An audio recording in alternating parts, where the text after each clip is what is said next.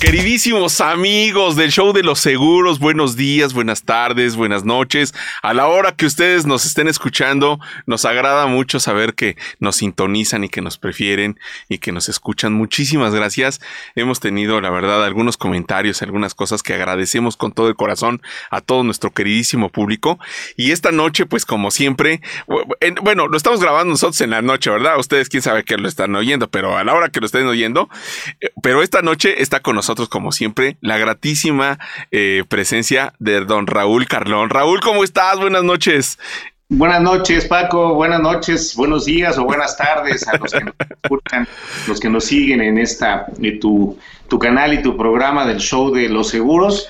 Y pues con mucho gusto de estar por aquí platicando con toda la audiencia.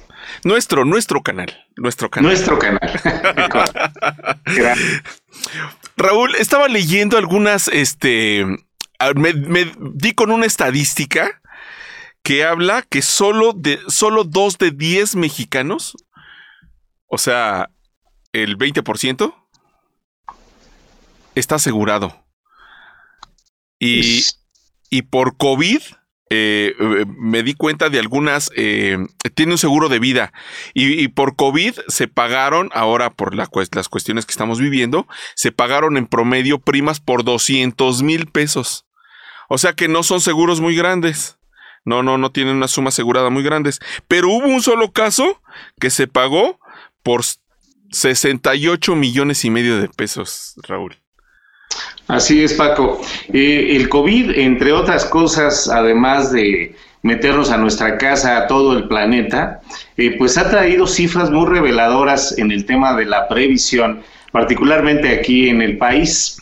Eh, efectivamente, la penetración que tiene el seguro de vida en la población, pues a pesar de que se escucha atractivo el 20%, no representa una gran penetración si eh, analizamos esa estadística y nos damos cuenta de que más de la mitad de esas coberturas son coberturas que las personas tienen por seguros colectivos, es decir, por una prestación.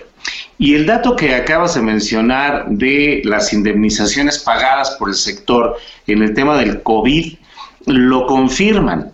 Eh, las estadísticas de la asociación de la AMIS marcan un 70% del total de las indemnizaciones pagadas por las aseguradoras derivadas de seguros colectivos, seguros de prestación que un patrón decide otorgarle a sus empleados.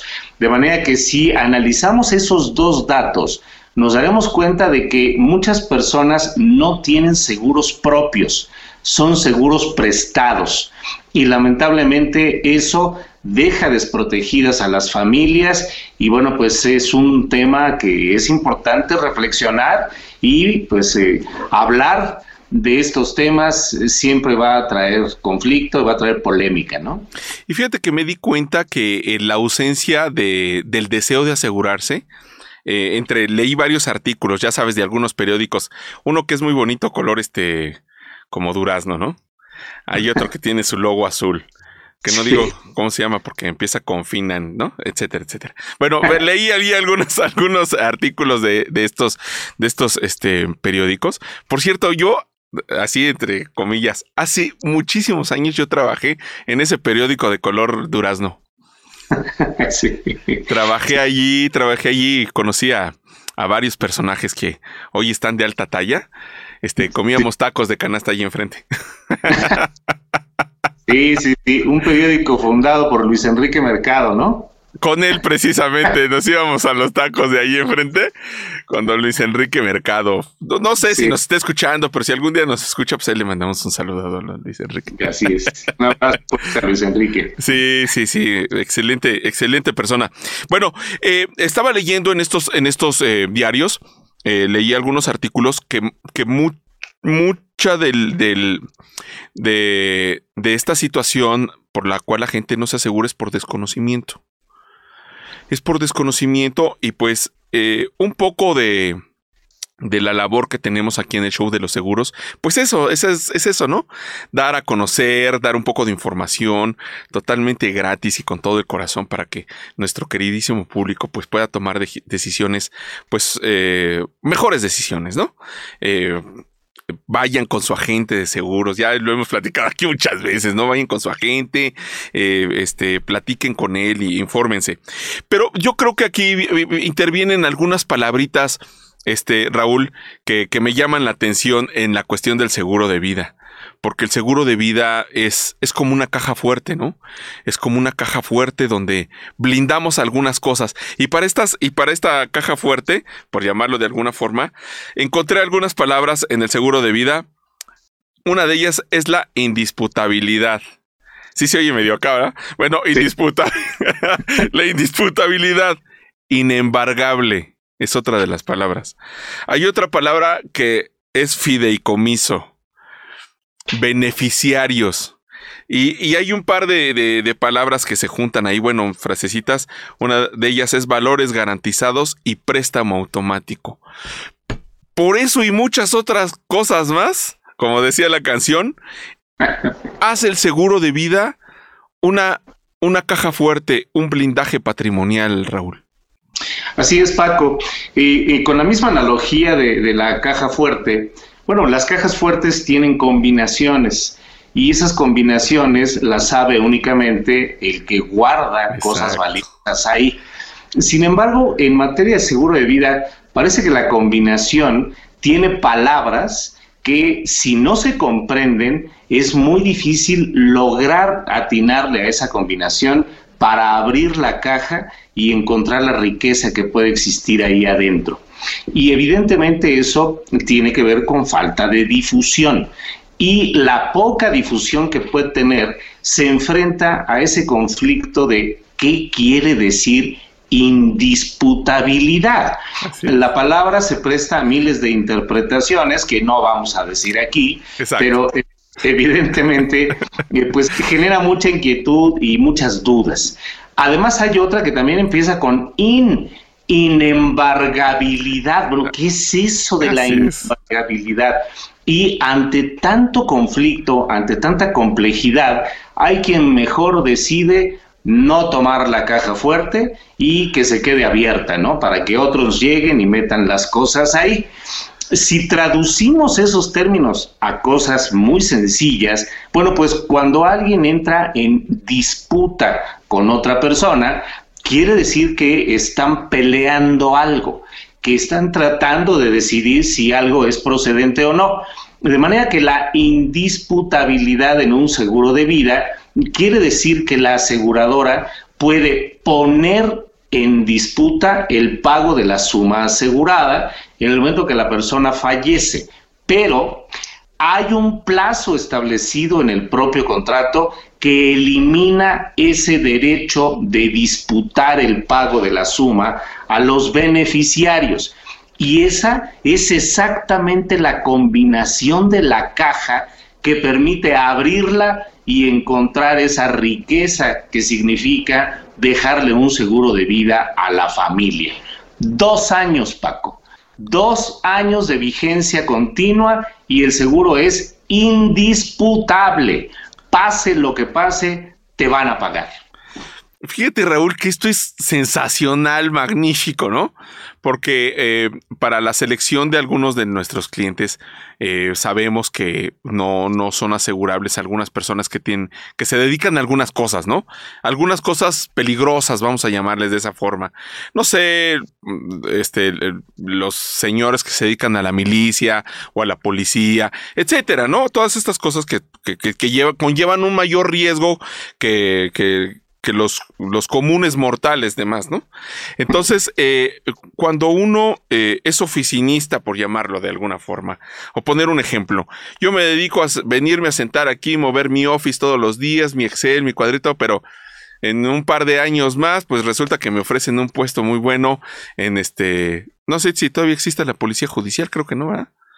Bueno, ha cambiado de nombre, pero pues cuando menos la fama sigue existiendo. Bueno, la cuestión es que me voy a chambear para allá y resulta que sí ya entro yo en una situación de mayor riesgo.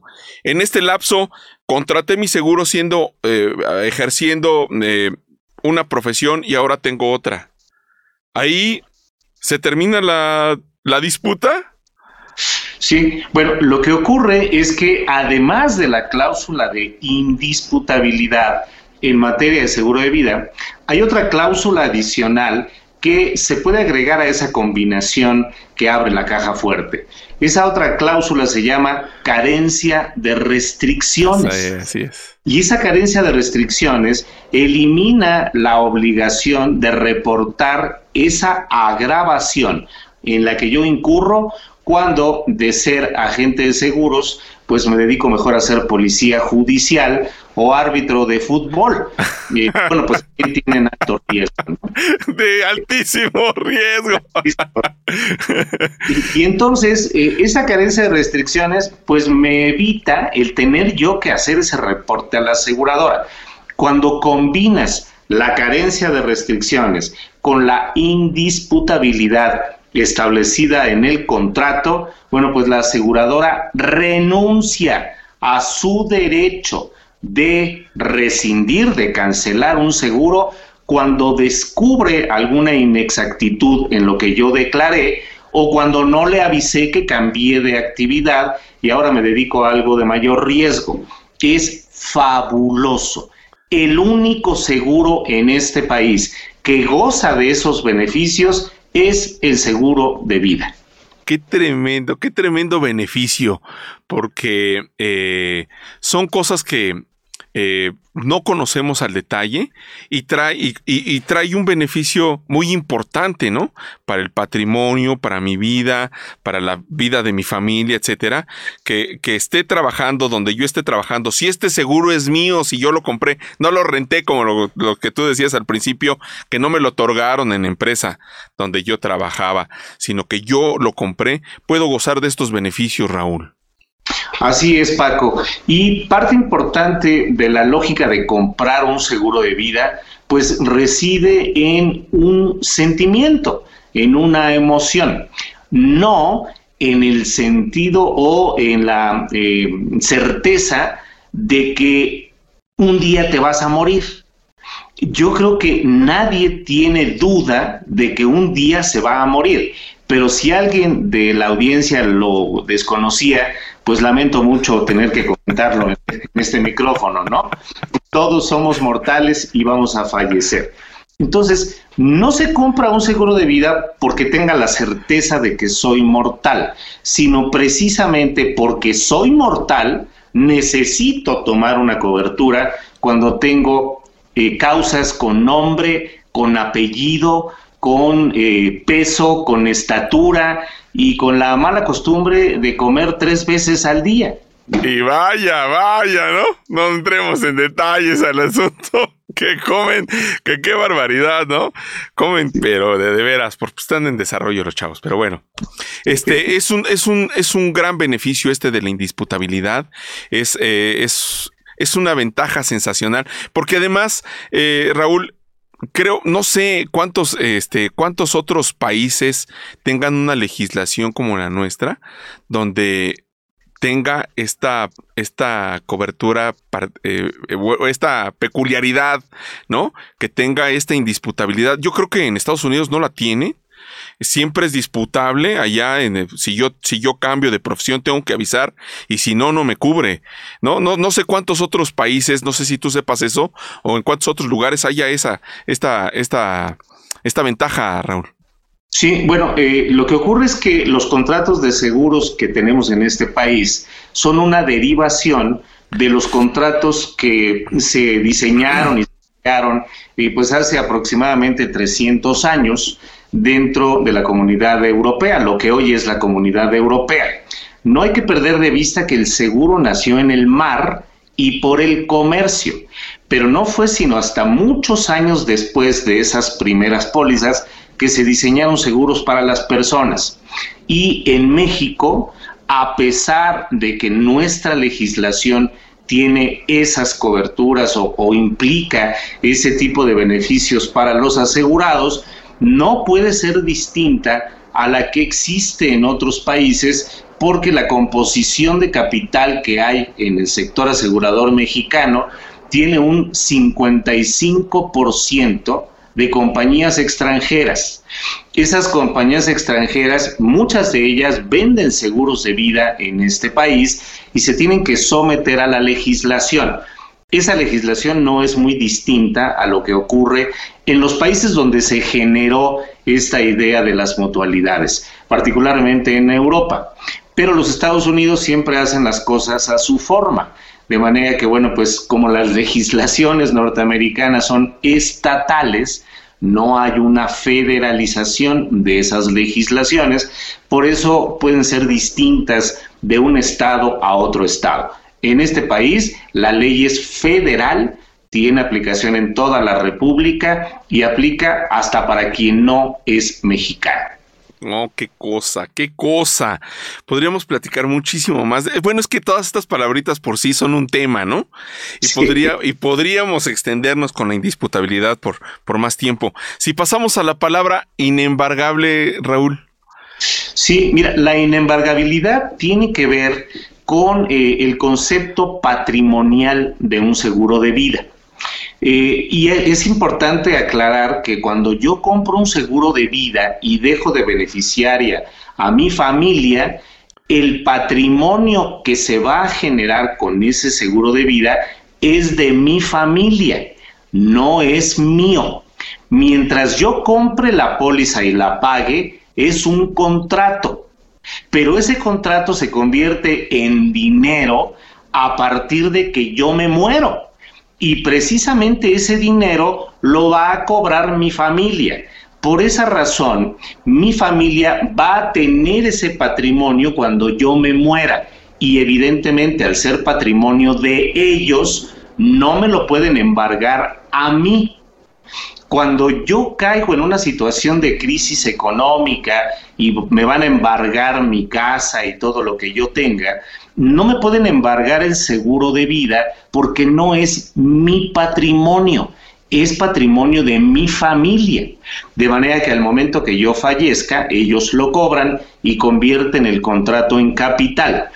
Por esa razón es inembargable, porque no me pertenece a mí, no es mi patrimonio, es patrimonio de mi familia distinto a lo que puede ser el patrimonio inmobiliario cuando tengo una casa y tengo un coche y cosas así, en donde sí me lo pueden embargar porque está a mi nombre. El seguro de vida también está a mi nombre, pero no es capital sino hasta que me muero. Por eso es inembargable. No, qué sensacional. Es otra ventaja más porque eh, eh, en México estamos acostumbrados a las crisis, ¿no, Raúl?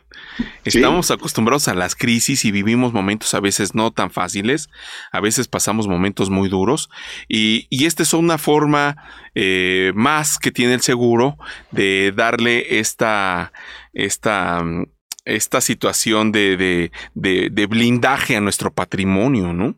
Eh, por eso hablaba de la caja fuerte, ¿no? Porque una vez metido ahí, a ver, da con la combinación, pues, solamente el que lo hizo la sabe, ¿no?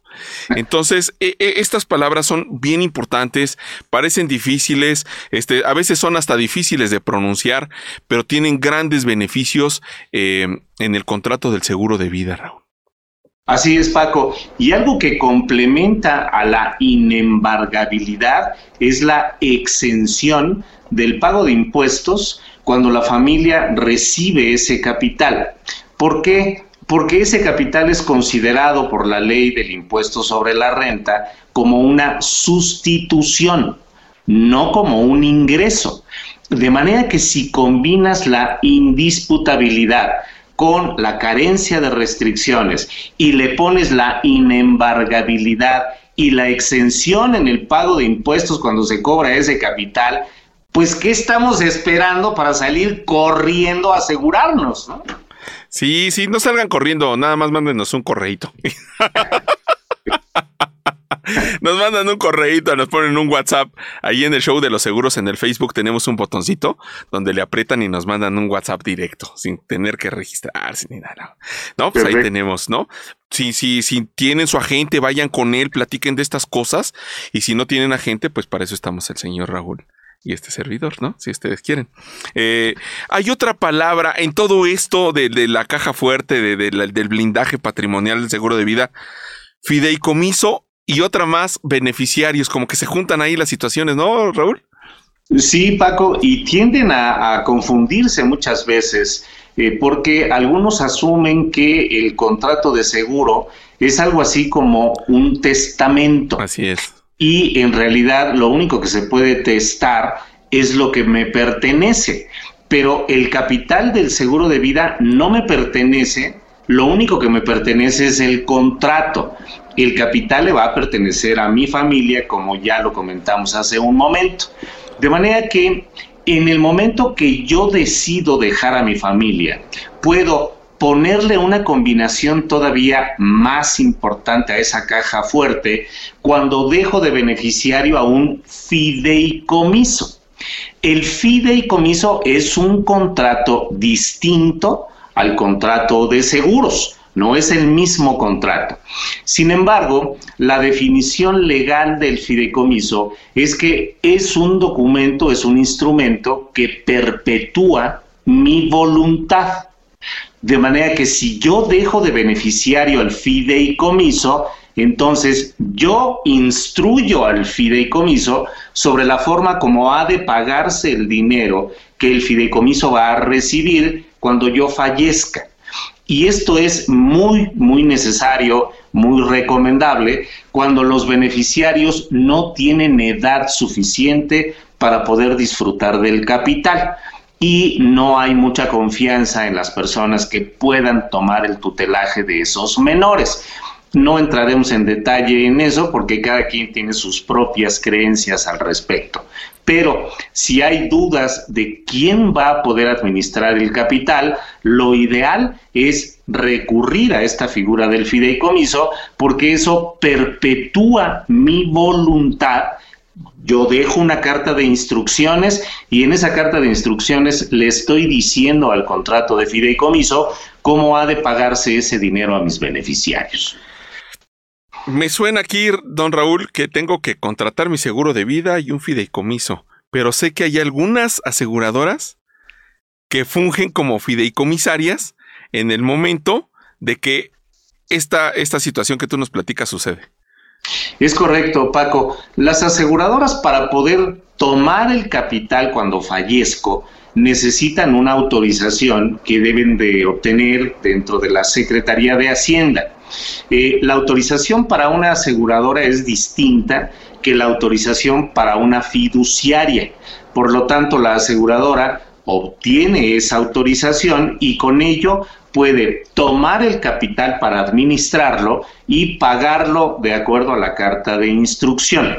El fideicomisario, el beneficiario de ese fideicomiso, resulta ser la propia aseguradora pero no para que ese dinero se lo gaste el accionista o el dueño, sino para que ese dinero se administre de acuerdo a la forma como yo decidí hacerlo al momento de dejar esa carta de instrucciones. Por lo tanto, hay muchas compañías de seguros de vida que tienen la autorización para manejar estos contratos de fideicomiso. Y además gratis y sin costo, porque si lo llevas a una institución bancaria oh. que tiene facultades, bueno, además de las comisiones y todo lo que te van a cobrar, pues te van a cobrar la administración de ese fideicomiso y la apertura de manera que sale muchísimo más caro, ¿no? Sí, de verdad es que esto de la situación del fideicomiso en un seguro de vida, porque hay programas específicos que tienen esta figura de donde eh, se puede tomar el fideicomiso sin costo total, o sea, no, no, no tiene ningún costo, vaya, va junto con pegado, ¿no? Vamos a llamarle, va junto con pegado la situación, sobre todo en estos seguros que tienen que ver con la beca y la educación de los hijos, ¿no? Donde, como bien tú decías, donde el beneficiario es un menor de edad y pues este este, si tiene uno una suma asegurada de, no sé, vamos a decir un millón de pesos, pues darle a un chamaco de 12, 13, 14 años un millón de pesos, pues nos imaginamos toda la situación, ¿no? Entonces, cuando se tiene esta figura del fideicomiso, pues ahora sí que, si me permites la expresión y nuestro público, pues ahí se le va chiquiteando la cuestión para que no haya estas problemáticas, ¿no, Raúl? Es correcto, Paco. A un joven de 12, 13 años, pero también a uno de 16 o 17 o hasta de 18, pues todavía es más riesgoso dejar un millón de pesos en manos de un joven de 18 años porque tiene muchísimo más estímulos a su alrededor que pueden ser destino de ese dinero. Así es de que es preferible blindarlo. Es otra combinación que se le pone a esa caja fuerte para garantizar que ese dinero sirva para lo que realmente se compró. Así es de que es maravilloso que puedas tener un fideicomiso dentro del propio contrato de seguros. Sí, totalmente, totalmente. ¿No? ¿Cuántas ventajas y cuántos beneficios? Los beneficiarios, Raúl, porque a veces yo he escuchado en nuestro diario acontecer que me dicen, este, no, pues es que quiero dejarlo como, como, este, como testamento, mi seguro de vida. ¿Esto se puede o no se puede? Eh, bueno, eh, estrictamente hablando, el contrato de seguro de vida no es un testamento, porque el testamento lo que hace es eh, determinar qué uso y para quién va todo el patrimonio. El seguro de vida, repito, es el patrimonio del beneficiario. Y al ser patrimonio del beneficiario, pues no puede ser un equivalente al testamento. En realidad, yo puedo modificar a los beneficiarios en el momento que yo quiera, a menos que lo haya nombrado como beneficiario irrevocable. Pero lo único que puedo determinar en el contrato de seguro es el capital que compré para que mi familia lo pueda disfrutar o para que el beneficiario lo pueda disfrutar. Otra cosa es que se pueda incorporar el contrato de seguro en un testamento, pero eso es otra figura distinta a la inversa a que yo en mi seguro de vida también le pida a la compañía que ahí mismo ponle que el coche se lo dejo a mi hijo el mayor y la bicicleta a mi hijo el menor. Bueno, eso es imposible, ¿no? la seguridad administra esos bienes. Sí, claro, claro, claro. Bueno, porque eh, esto se junta con la situación del fideicomiso, porque hay veces que suponemos que dejar, como bien decías hace ratito, eh, dejar a un mayor de edad, ¿no? Dejar al primo, a la tía, al, fulanito de tal, que es muy mi cuate, y le voy a dejar ahí el millón de pesos pues, para que se lo vaya dando a mi chavo que tiene 14. Pero pues resulta que dice por ahí el dicho que narca abierta, ¿no? Sí, sí, sí, sí, así es. Y, y, entonces eh, el, la aseguradora le va a pagar a quien figura como beneficiario en el contrato de seguro, ¿no? y ahí se lo va a dar y pues no va a tener nada que ver porque está obedeciendo la orden que uno dejó allí en el momento de que se, pues, se, pusieron los, los, beneficiarios. Y es, es un riesgo eso, Raúl. Es correcto, Paco. Eso es muy importante cuando alguien decide tomar una póliza de seguro y las personas que van a tener derecho de cobro pueden estar en una situación de minoría de edad. Siempre se recomienda dejar a alguien que pueda ejercer el derecho, solo que el contrato de seguro no es el instrumento para el nombramiento de albaceas o el nombramiento de tutores. Para que alguien sea tutor de, otra persona, necesita ir a un juzgado no a una aseguradora. Y para que alguien sea albacea de los bienes de otro, necesita ir a una notaría y después a un juzgado a protestar el cargo de albacea, no a una aseguradora.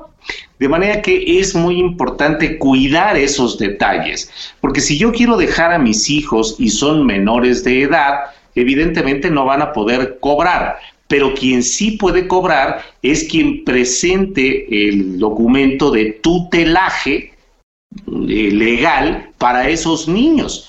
Y el tutor de mis hijos soy yo o es la mamá de mis hijos, aunque no seamos esposos ya.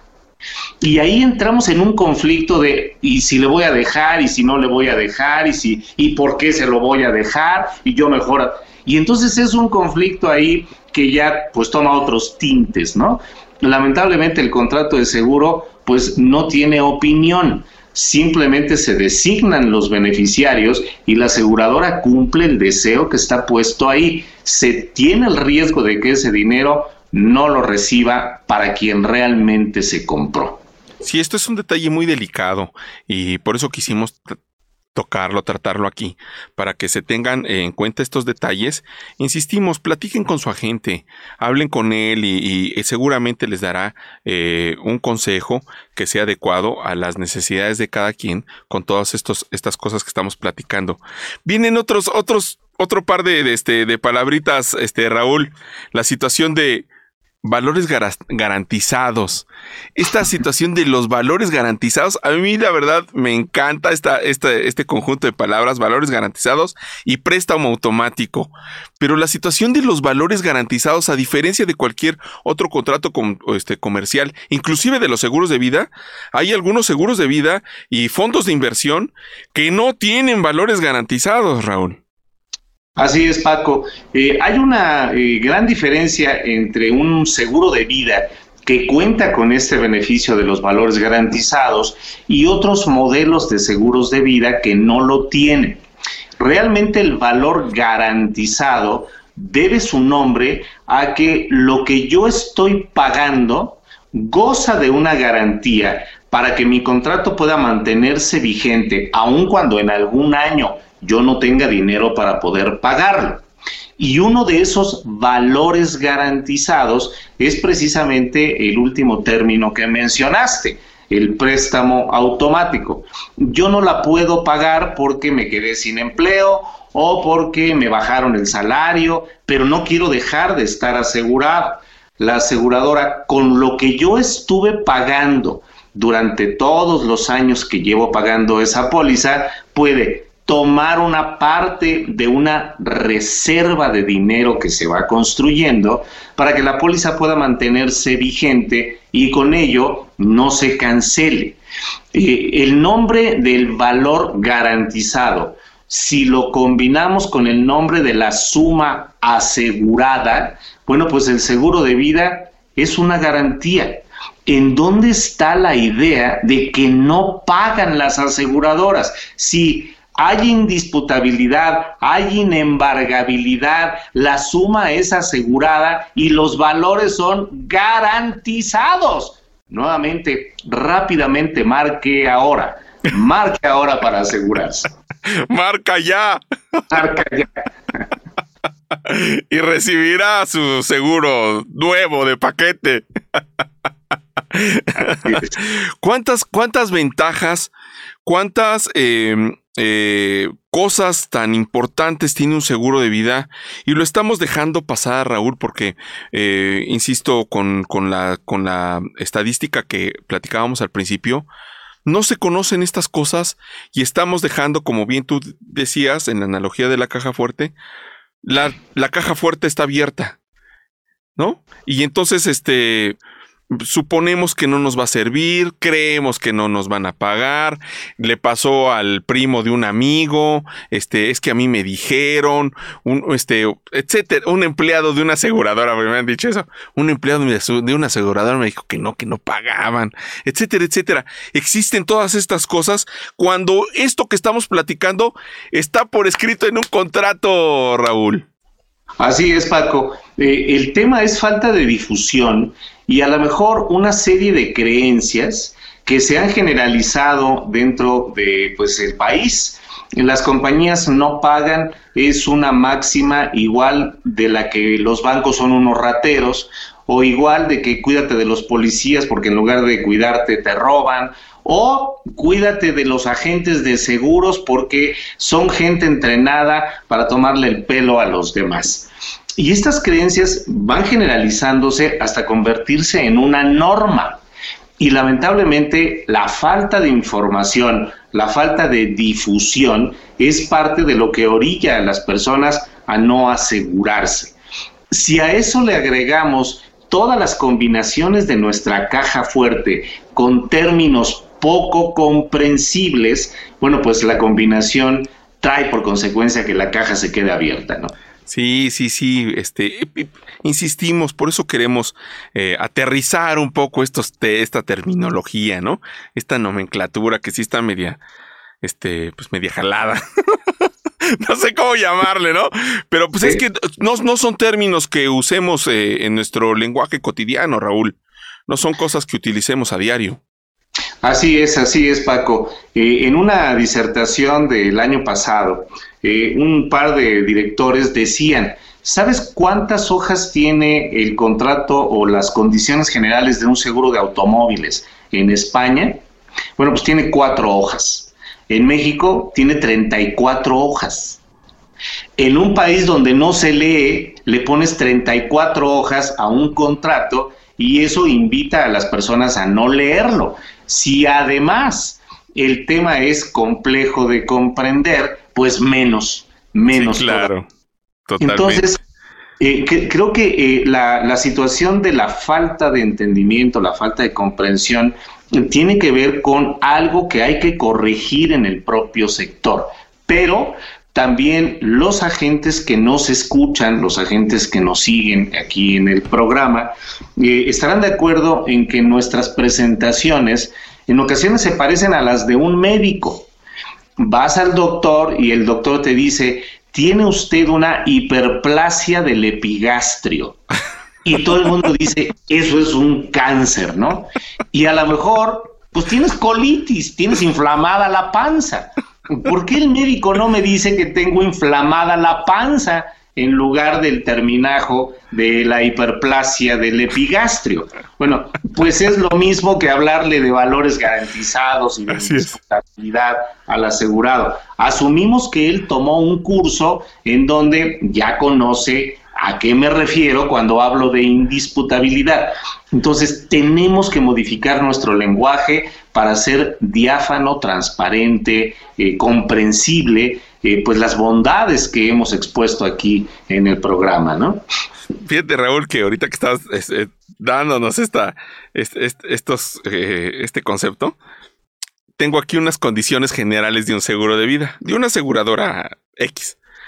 Y tan solo en el, en el índice, aquí lo voy a mostrar a ver si se puede ver. En el índice, el último capítulo es en la página 46. O sea que por lo menos ha de traer cincuenta y tantas, cincuenta y tantas páginas, ¿no? Entonces te entregan ahí un librito y pues a ver, léelo, ¿no? Con estos términos. Sí, sí, sí, sí. Es, es complicado. Eh, tenemos que facilitar tenemos que eh, reducir o bajar el nivel de especialización de quienes redactan esos contratos a los niveles de la población para que sea comprensible. Y al momento de ser comprensible, probablemente o muy seguramente la difusión del beneficio va a ser mucho más sencilla. Comprender un seguro no es eh, eh, cosa difícil. Leer lo que dice para que no sea difícil es lo complicado. Y entonces, bueno, pues tenemos que facilitarlo, ¿no?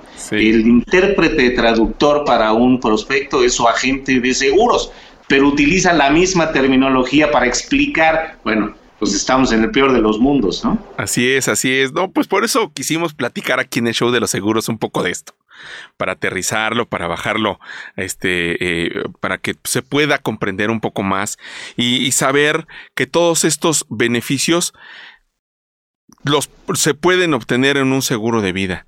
Eh, se pueden eh, tener de forma garantizada en un contrato por escrito. No me, no, no, no, no me lo, no me lo platicaron, no me lo dijeron. Quizá pueda suceder. No, no, no, no, no está garantizado en un contrato que está registrado ante la Secretaría de Hacienda y Crédito Público y está registrado ante la Comisión Nacional de Seguros y Fianzas, Raúl. Es correcto, Paco. Y eso tendría que ser todavía un elemento adicional para generar confianza. Eh, el que venga el número de autorización de una Secretaría de Estado para la aseguradora y que venga el número de registro de una comisión nacional que reporta a esa Secretaría de Estado para el contrato, pues tendría que dar muchísimo mayor confianza a las personas que deciden asegurarse, porque hay una gran, gran verdad en un seguro. El seguro compra capital que no tienes para dejárselo a una familia que sí tienes. Sí, no, qué bárbaro con esa frase. No, pues ya no hay más, nada más que decir. ya con esa frase terminamos, cerramos la caja fuerte, porque en efecto, ¿no? En efecto es, eh, no sé, si tuviéramos una, si hiciéramos las cuentas así rápidas, Raúl, ¿cuánto cuesta? Eh, estamos vendiendo pesos de a centavo, ¿no?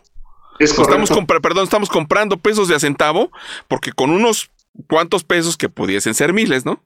Eh, porque estamos comprando millones de, de pesos en una situación de estas, Raúl. Es correcto, Paco. Y, es así, tú compras un seguro de vida hoy y lamentablemente se presenta el fallecimiento en dos semanas y ya está el capital. Ahí está el capital. Compraste capital que no tenías para dejárselo a una familia que sí tienes. Y entonces es mágico el contrato. Ese papel con tinta y letras se convierte en dinero ni el mago Chenkai puede hacer semejante magia, ¿no? Ni el maguito Roddy. Ni el maguito Roddy. Así. Qué viejos tiempos. A lo mejor los millennials que nos están escuchando ni saben de lo que estamos hablando. Ni el mago Frank. El mago Frank, así, con el conejo. bueno, pues este eh, es un contrato mágico, es un contrato eh, eh, sumamente, eh, ¿cómo le podríamos llamar, Raúl? Con muchísimos beneficios que no debiéramos dejar pasar. Hay planes, hay seguros que se adaptan a la capacidad de cada persona, de cada necesidad. Podríamos hablar más adelante de eso aquí en el, en el show de los seguros, Raúl, acerca de eh, qué, son, cómo son los seguros de vida, cuáles son los planes, cómo son sus nombres, etcétera, etcétera, para que eh, eh, la gente pueda conocer eh, qué seguro se adapta a mi necesidad, a mi capacidad de pago, que no me quite el sueño, sino que al contrario, ¿no? Busque yo a la gente y dice, ¿sabes qué? Ya viene mi seguro, vamos a pagarlo de una vez, porque, ¿no? no, queremos que, que, tengan pesadillas, sino que se sientan seguros, que que se sientan protegidos con el contrato que han adquirido, Raúl.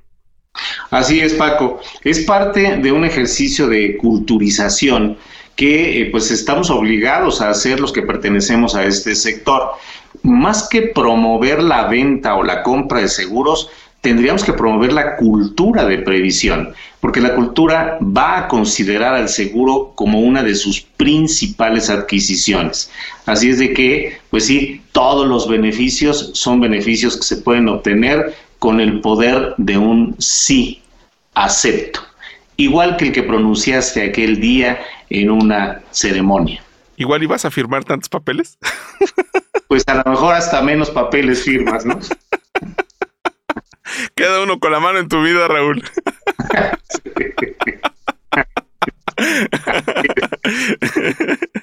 no, por ahí, ahí, por ahí escuché este que ¿Cuál fue, cuál es el momento que cambió tu vida? No sé si lo has visto eso. Sí, es un programa, ¿no? El momento que cambió mi vida. Es un programa que pasa, creo que en, Grupo Imagen. Y, bueno, pues este, Gustavo Adolfo Infante hace entrevistas a las personas. Ah, y se habla de eso. pues ese momento del que decimos cuando nos casamos y el momento en cuando firmamos un seguro de vida, nos va a cambiar la vida le va a cambiar la vida a nuestra familia, Raúl. Es correcto, Paco. Eh, la única decisión es cuál va primero. Si el contrato que firmas con tu familia o el contrato que firmas con la aseguradora. Así es, así es. Ahí hay que, bueno, pero eso ya se lo dejamos a cada quien, ¿no? Así es. Raúl, muchísimas gracias, qué agradable. Muchísimas gracias por ilustrarnos, por enseñarnos, por aterrizar estos conceptos y aprendemos mucho. Muchas gracias, Raúl. Gracias a ti, Paco, gracias al productor. Y gracias a la audiencia por seguirnos. Así es de que, bueno, pues vamos a, a cuidarnos y estamos en contacto para nuestro próximo show de los seguros. Así es, así es, así es que insistimos, eh, pueden escucharnos por allí en el Facebook, en el Instagram, en el Spotify, en Anchor, estamos en Twitter, eh, el correo del señor Carlón también está disponible, el del show de los seguros arroba gmail.com, etcétera, etcétera. No, no, no, este, no hay, no hay forma de que no se comuniquen con nosotros.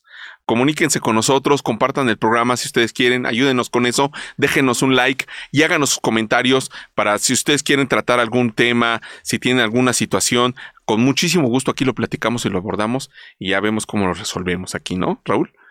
Claro que sí, Paco, claro que sí. Cualquier duda, estamos a su entera disposición. Muchísimas gracias, muchísimas gracias. Este, ¿cuál es el show este? 9, 18. ya se hizo bolas también el productor. Bueno, el show de los seguros eh, les agradece su compañía, su presencia. Raúl, muchas gracias. Gracias, Paco. Un abrazo. Un abrazo a todos. Chao.